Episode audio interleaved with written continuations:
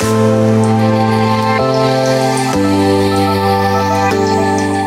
und herzlich willkommen zum Trading Podcast der Sparing Investment Academy. Hier sind eure Hosts Konstantin Zander und natürlich Oliver Sparing.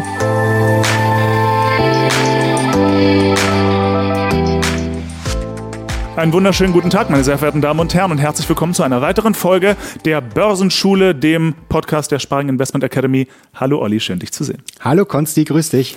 Spannendes Thema heute. So, Definitiv. ein Thema, was, was von super, super vielen Trading Coaches und auch Tradern ähm, in meinen Augen sehr missverstanden wird. Ein Thema, was von vielen Leuten ähm, sehr unterschätzt wird. Das Thema Mindset. Olli, was hast du dazu zu sagen? Ja, also ähm, ich denke, das, was du gerade gesagt hast, trifft schon ganz gut. Auf der einen Seite oftmals missverstanden, auf der anderen Seite unterschätzt, auf der anderen Seite aber auch wiederum überschätzt.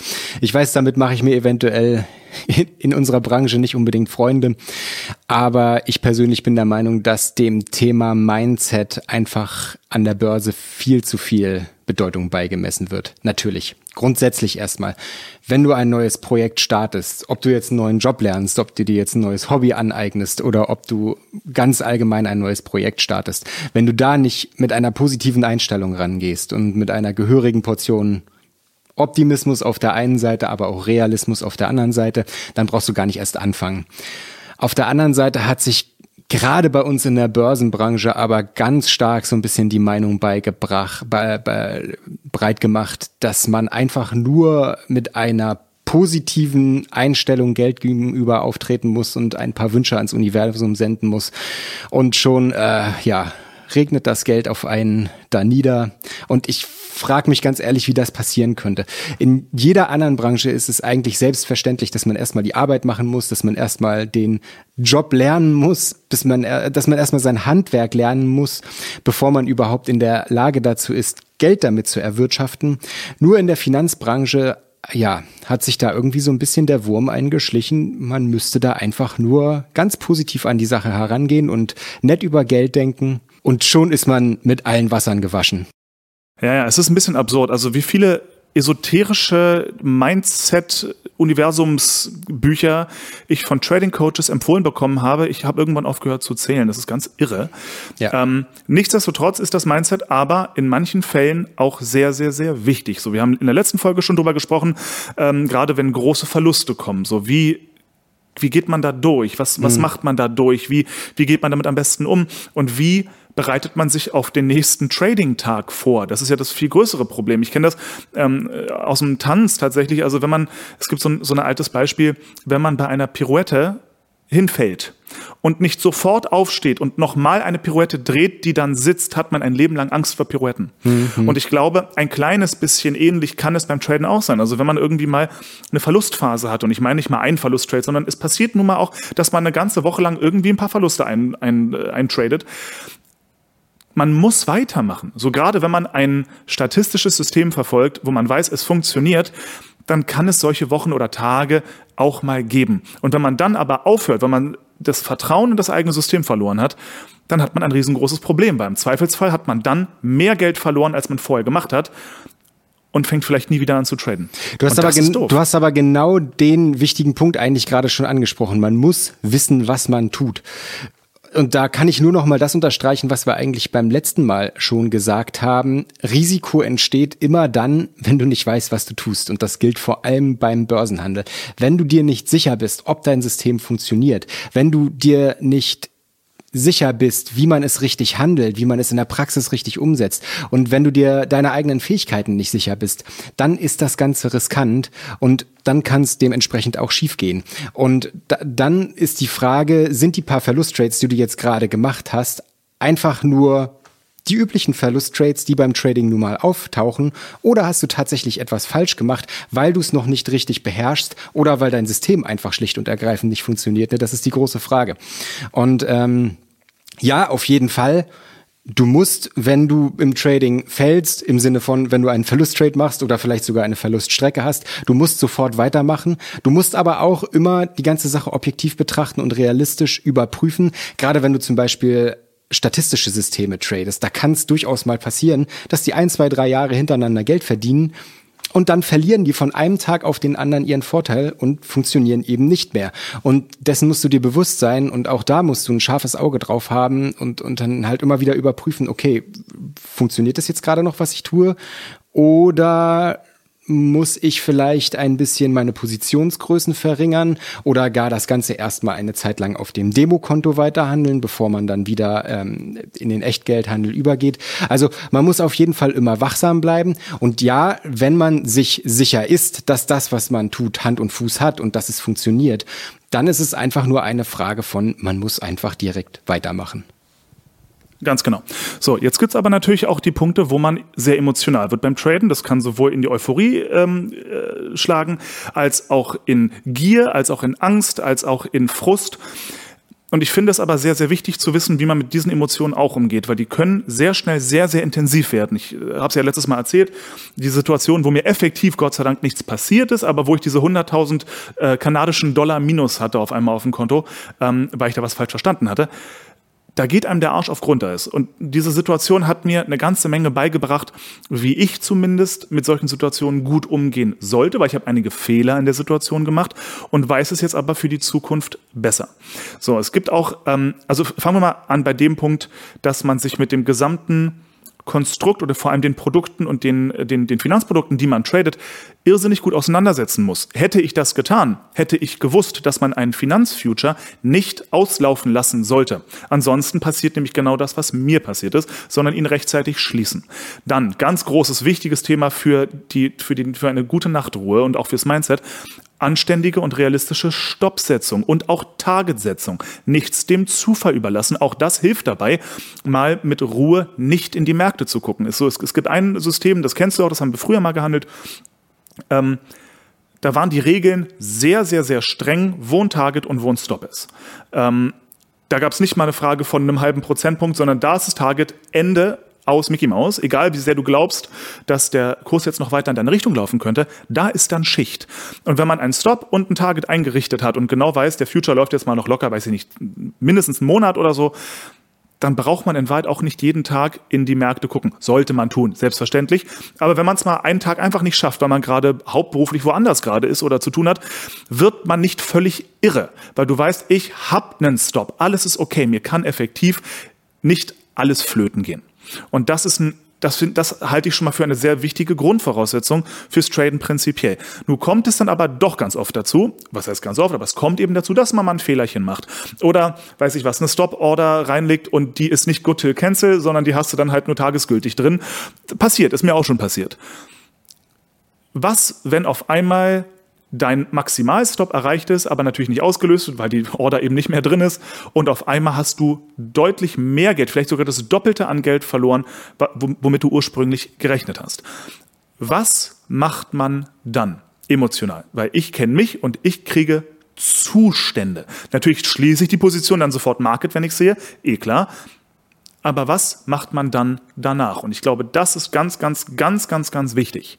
Ähm, den Fehler, den ich damals gemacht habe, noch in dem Bewusstsein oder glaubend, dass mir was ganz Schlimmes passiert ist, mit 100.000 kanadischen Dollar im Minus zu sein, tut richtig weh.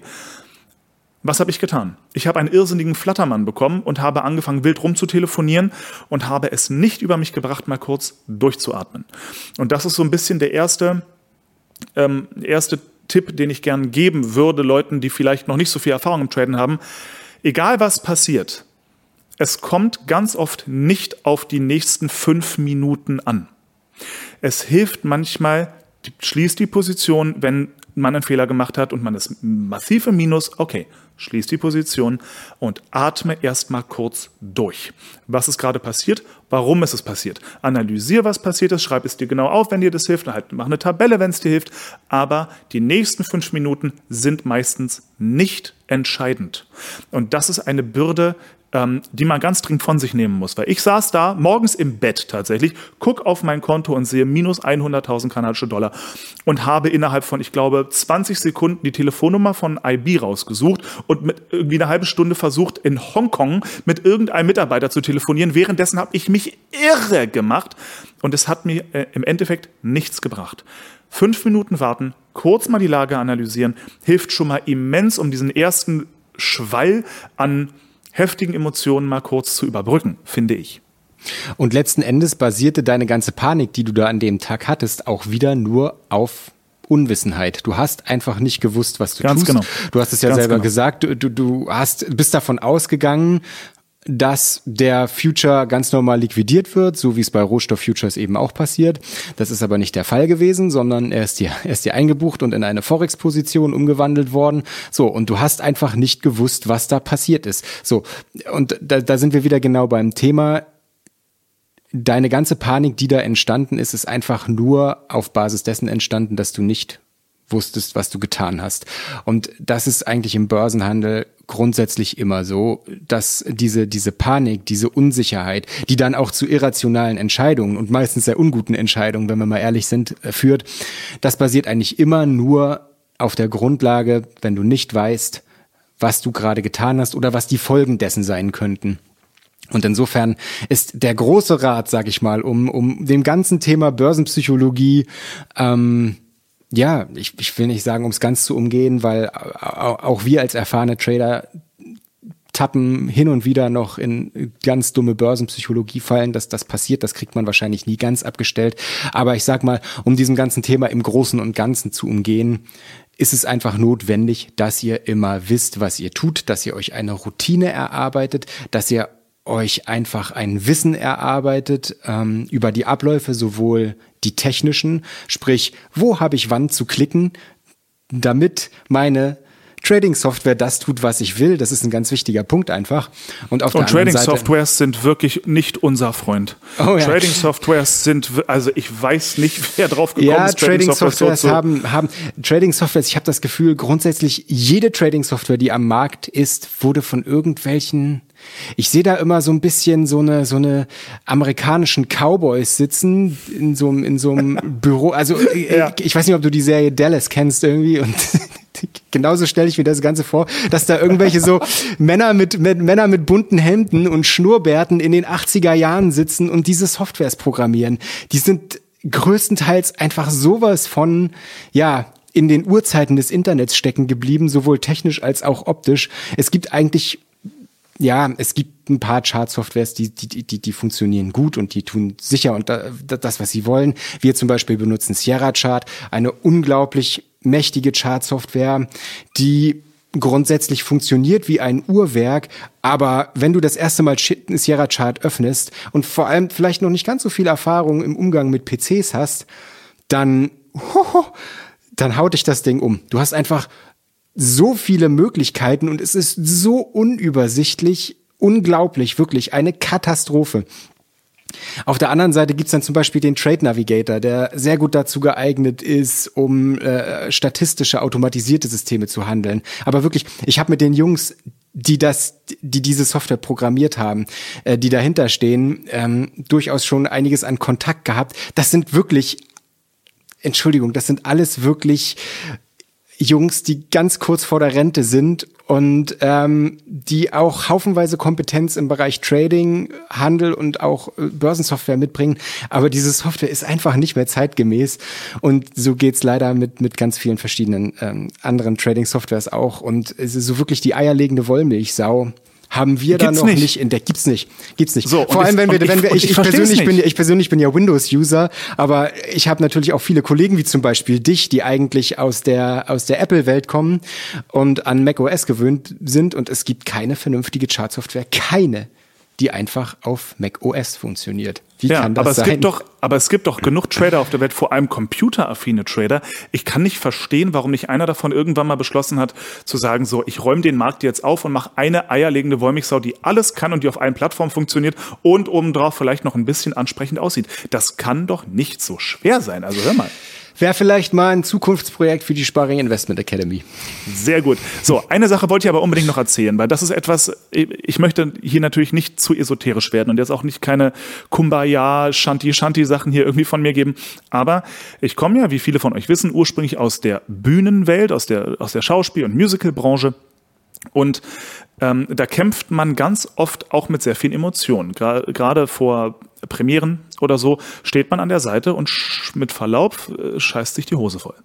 Das passiert. Weil es gibt immer den einen Ton, den man vielleicht nicht immer so sauber kriegt, wie man das gern hätte. Es gibt immer den einen Monolog, wo man manchmal den einen Satz vergisst, der aber total wichtig ist für. Hm. Das heißt, aus der Welt kommend, aus der ich ursprünglich komme, gibt es sehr, sehr viele Taktiken und kleine Tipps und Tricks, wie man mit Emotionen besser umgeht. Und eine davon möchte ich ganz gerne mit euch teilen, ähm, ohne hier eben zu esoterisch werden zu wollen. Diese Technik mache ich zum Beispiel immer, wenn ich eine Audition habe. Also sprich, wenn ich äh, vor einem kleinen Gremium von Leuten, ein Casting, ja, also wenn ich vor einem kleinen Gremium von Leuten ein Vorsingen habe, das ist so der Moment, wo ich am nervösesten bin. Und da gibt es eine Sache, die hilft mir wahnsinnig, nicht mehr so nervös zu sein. Und das, glaube ich, hilft manchen Leuten, gerade wenn man mit einem Daytrading anfängt, habe ich mich ganz oft ertappt, dass ich an den Märkten saß und irgendwie auf bestimmte Setups gewartet habe und vor allem bestimmte Einstiegssignale und da schon richtig nervös war und irgendwie es kaum abwarten konnte, endlich in den Markt reinzukommen und dann irgendwie Sachen auf einmal ganz emotional interpretiert habe, die aber am Ende falsch waren.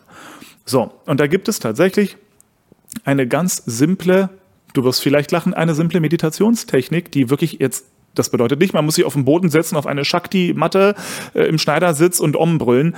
So ist es nicht. Ähm, aber wenn man merkt, dass man emotional wird, und es wird euch beim Traden passieren, ich verspreche es, haltet mal kurz inne, macht die Augen zu und seid mal für eine Minute einfach nur, man sagt, präsent im Raum. Bedeutet, einfach nur mal Augen zu machen und einfach nur den Raum wahrnehmen, Gerüche wahrnehmen, Klänge wahrnehmen, die eigenen Emotionen wahrnehmen, aber nicht beurteilen.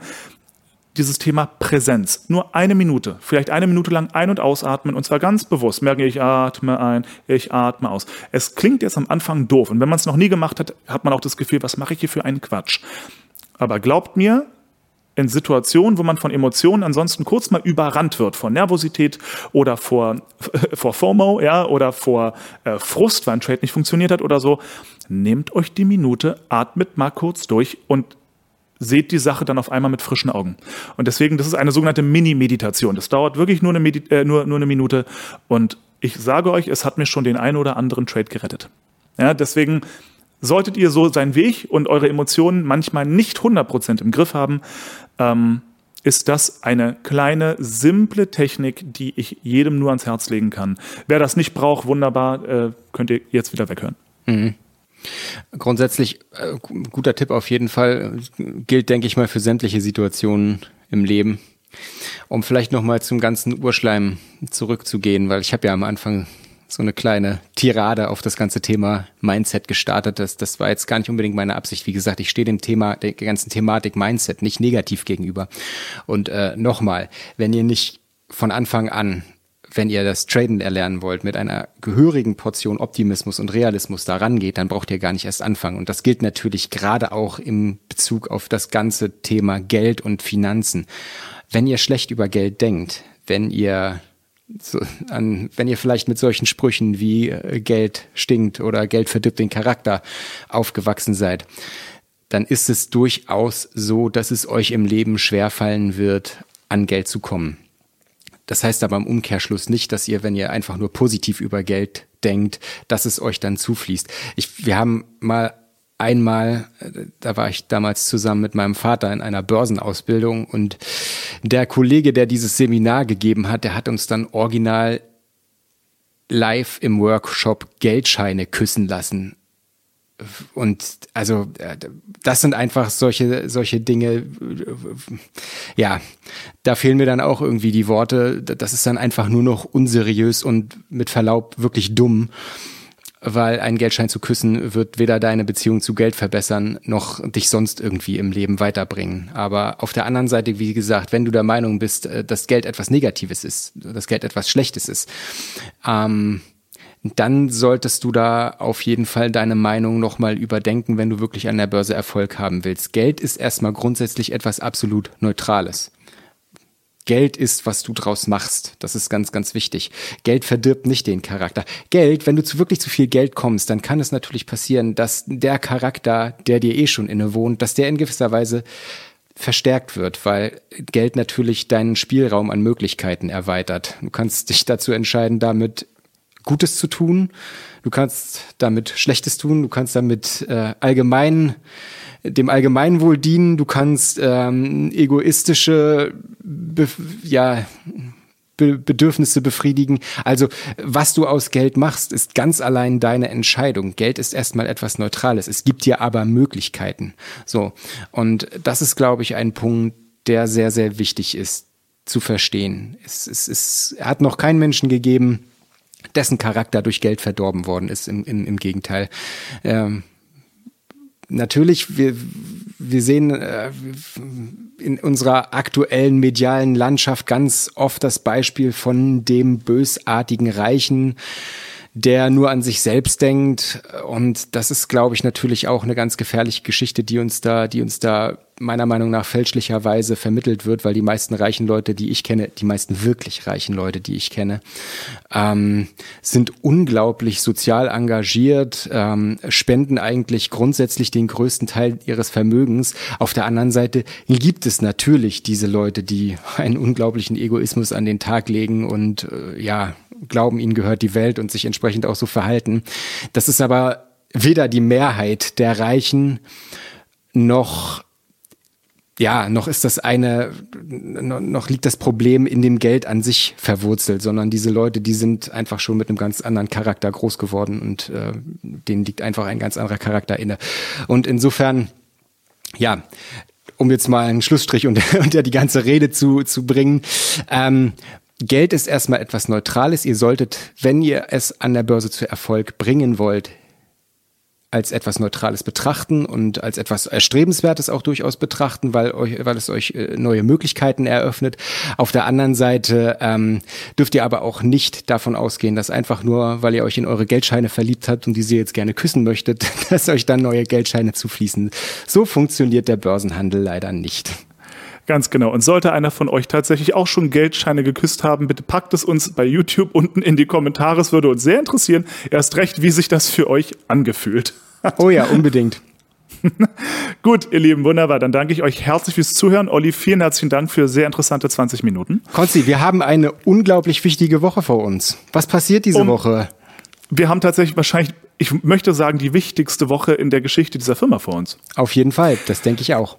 Dann darf ich dir auf diesem Wege auch nochmal persönlich gratulieren zum Beendigen des vierten und ich möchte behaupten letzten Kurses der Sparring Investment Academy. Und diese Woche ist die, ich nenne es mal die Kick-Off-Season.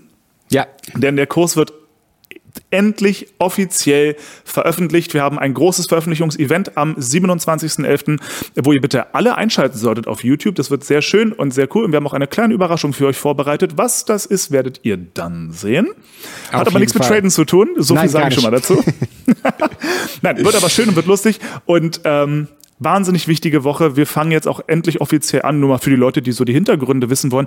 Wir fangen jetzt auch endlich an, Werbung zu schalten, was wir nämlich bisher noch gar nicht getan haben. Ja. Was natürlich auch super schön ist und super ähm, spannend für uns sein wird, wie das, wie das dann ankommt und wie das alles wird. Auf jeden Fall ist die Sparring Investment Academy jetzt endlich fertig und sie ist vollständig. Äh, deine wunderbare Freundin Marni hat sich in den letzten Wochen und Monaten so dermaßen den Arsch aufgerissen. Ihr gebührt auch ein riesengroßer Dank. Marni, solltest du das hören auf diesem Weg? Herzlichen Dank für all deine Arbeit und dein ganzes können, was die sich in Themen reingefuchst hat. Ja, das gibt's gar nicht. Die hat tatsächlich, glaube ich, im Alleingang die Arbeit von locker fünf Mitarbeitern übernommen. Ja. Ähm, das ist ganz, ganz, ganz, ganz krass. Also herzlichen Glückwunsch an euch beide und herzlichen Glückwunsch an mich. Ich bin ja auch ein bisschen hier mit involviert. Und äh, ich freue mich wahnsinnig auf den 27. Ich auch, ich auch, ich auch. Also wir haben jetzt wirklich, wir haben mal ausgerechnet rund 20 Monate an diesen vier Kursen gearbeitet und es fühlt sich gerade irgendwie unglaublich an, dass das jetzt fertig sein soll. Ich werde irgendwas auch in meinem Alltag vermissen, glaube ich. Keine Kurse hm. mehr. Seltsam. Kurs 5, der Mindset-Kurs. genau, ja, genau. Ähm, haben, wir, haben wir sogar äh, etwas in der Richtung geplant, aber dazu mehr im nächsten Jahr. Gut, wunderbar. Olli, ich wünsche noch eine traumhafte Restwoche. Vielen Dank fürs Zuhören, ihr Lieben. Lasst uns Kommentare und Likes da. Auf YouTube und auf Spotify könnt ihr uns, glaube ich, nicht bewerten. Auf Apple kann man uns bewerten. Bitte bewertet uns alle positiv. Noch eine schöne Woche euch auch. Wir freuen Alles uns. Gute. Bis dann. Ciao. Macht's gut. Ciao. Bleibt gesund.